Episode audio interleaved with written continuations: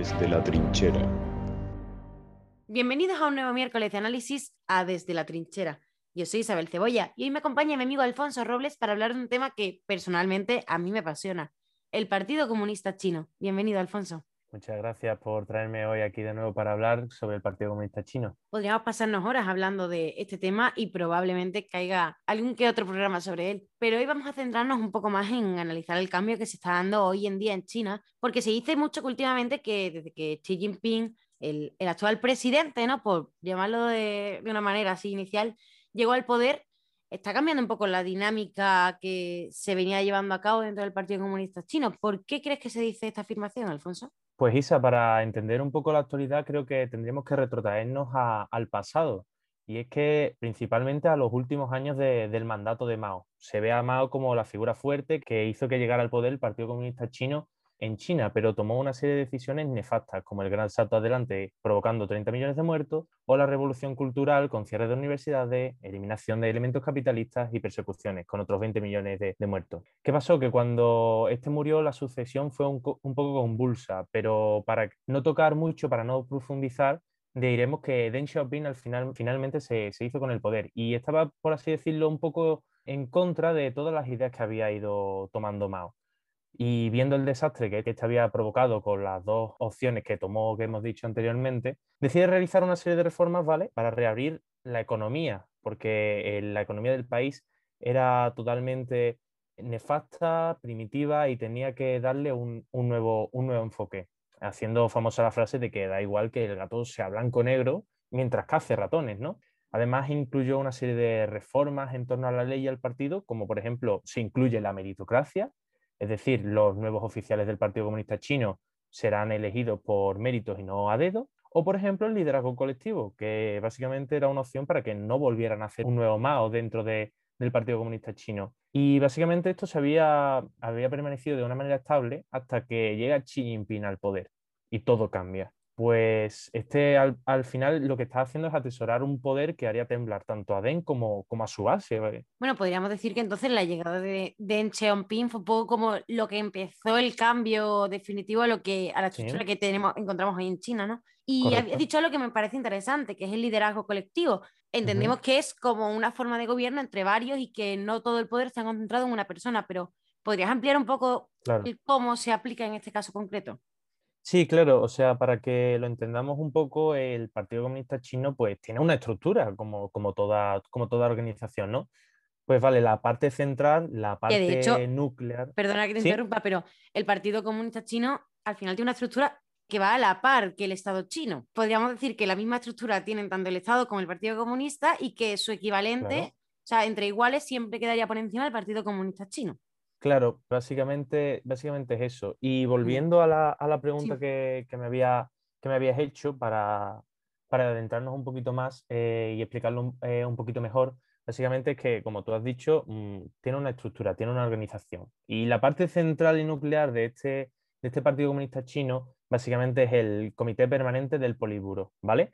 Y está formado por unas siete personas, todas ellas grandes personalidades dentro del Partido Comunista Chino, entre las que se encuentra pues el secretario general, básicamente el, el puesto que detenta Xi Jinping. Y además tiene una serie de funciones de jefe de Estado. Pero, pero, aquí es donde viene, viene el, pero, que es que las diferentes decisiones deben tomarse en consenso entre estas siete personas. Es decir, debe de haber una mayoría. Lo que podemos decir que es que Xi Jinping era un mero primus inter pares. Pero a partir de 2017 todo esto comienza a cambiar radicalmente. ¿Y qué fue lo que ocurrió en 2017 para que se diera ese cambio que ha llegado a día de hoy a que Xi Jinping sea esa persona que concentra tantísimo poder? Claro, pues mira, Isa, para que lo entiendas tanto como nuestros oyentes, el Partido Comunista Chino celebra los congresos nacionales que sirven pues para establecer la política general del país y también sirve, entre otras cosas, para elegir a los miembros de los diferentes puestos del Partido Comunista Chino. Estos se celebran cada cinco años y era regla general que los secretarios generales solo lo ocuparan por diez años, es decir, mm, dos congresos nacionales. Por ejemplo, si Xi Jinping fue elegido en 2012,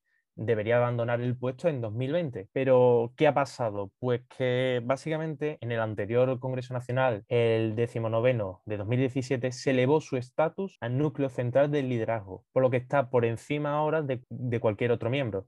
O sea, se rompe ese primus inter pares y además se eleva a, a Xi Jinping al nivel de Mao y de Deng y no puede ser reemplazado. Se quita esa, esa barrera de los 10 años para, ser reemplazado. O sea que tiene toda la pinta que en 2022, el, el, año que viene, Xi Jinping no va a abandonar ese puesto de secretario general del Politburo, ¿no? Esa figura de máximo poder dentro del Partido Comunista Chino, que como hemos dicho entonces también del Estado. Pero ¿cómo ha llegado a conseguir tantísimo poder cuando supuestamente estaba el sistema pensado para que esto no ocurriera? Pues realmente es porque Xi Jinping ha sido una persona muy astuta y es que básicamente lo ha conseguido con, varios puntos, que yo los resumiría en cuatro, ¿vale? El primero de todos es el rule by law, que básicamente es usar el sistema legal para mantener el control social, político y económico, tener todo atado y bien atado. ¿Cómo consigue esto? Pues el punto más importante para mí es que es poniendo a uno de sus grandes aliados, que es Li Xiangsu, presidiendo eh, el Consejo Nacional Popular, ¿vale? Que es el cuerpo legislativo del país. Segundo punto, corrupción cero. China tiene un problema muy grande, fundamental, con la corrupción y hay numerosos escándalos. ¿Qué hace Xi Jinping? Los ataca sin piedad de raíz, con lo que así se gana, aparte del pueblo, y se gana una imagen de el caballero blanco. Pero claro, ¿qué pasa? Es que debajo hay otra finalidad y básicamente es eliminar a la competencia para que no puedan ascender y robarle este puesto. Algo inaudito que ya otros secretarios generales como Hu Jintao y Jiang Zemin le han dicho, oye, perdona, mm, esto no se puede hacer.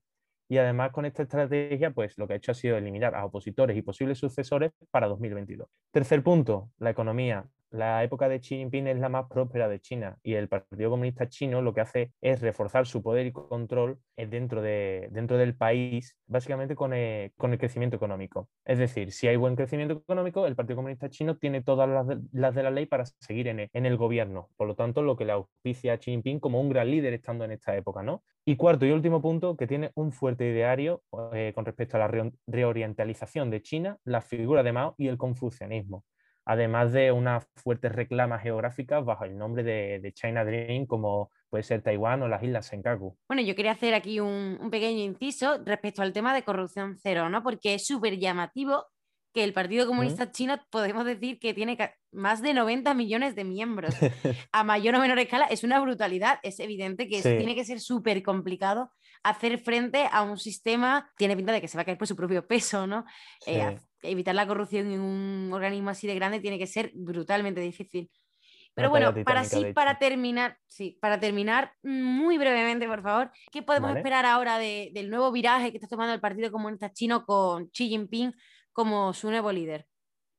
Bueno, mm, básicamente no, sabría decirte exactamente qué, viraje puede tener, pero creo que lo que podemos hacer mejor es observar.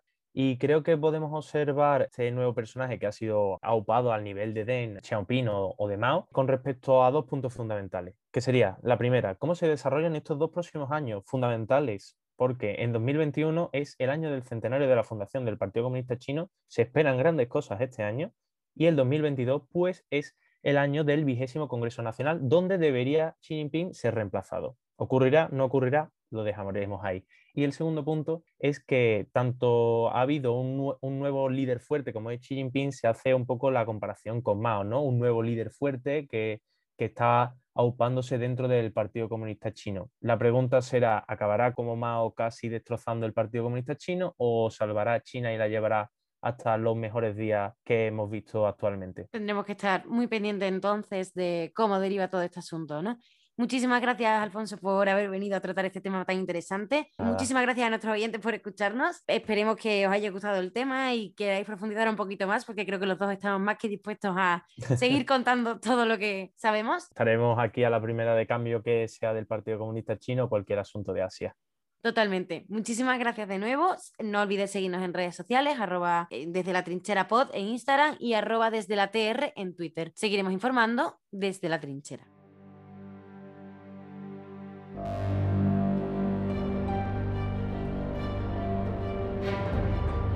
Desde la trinchera.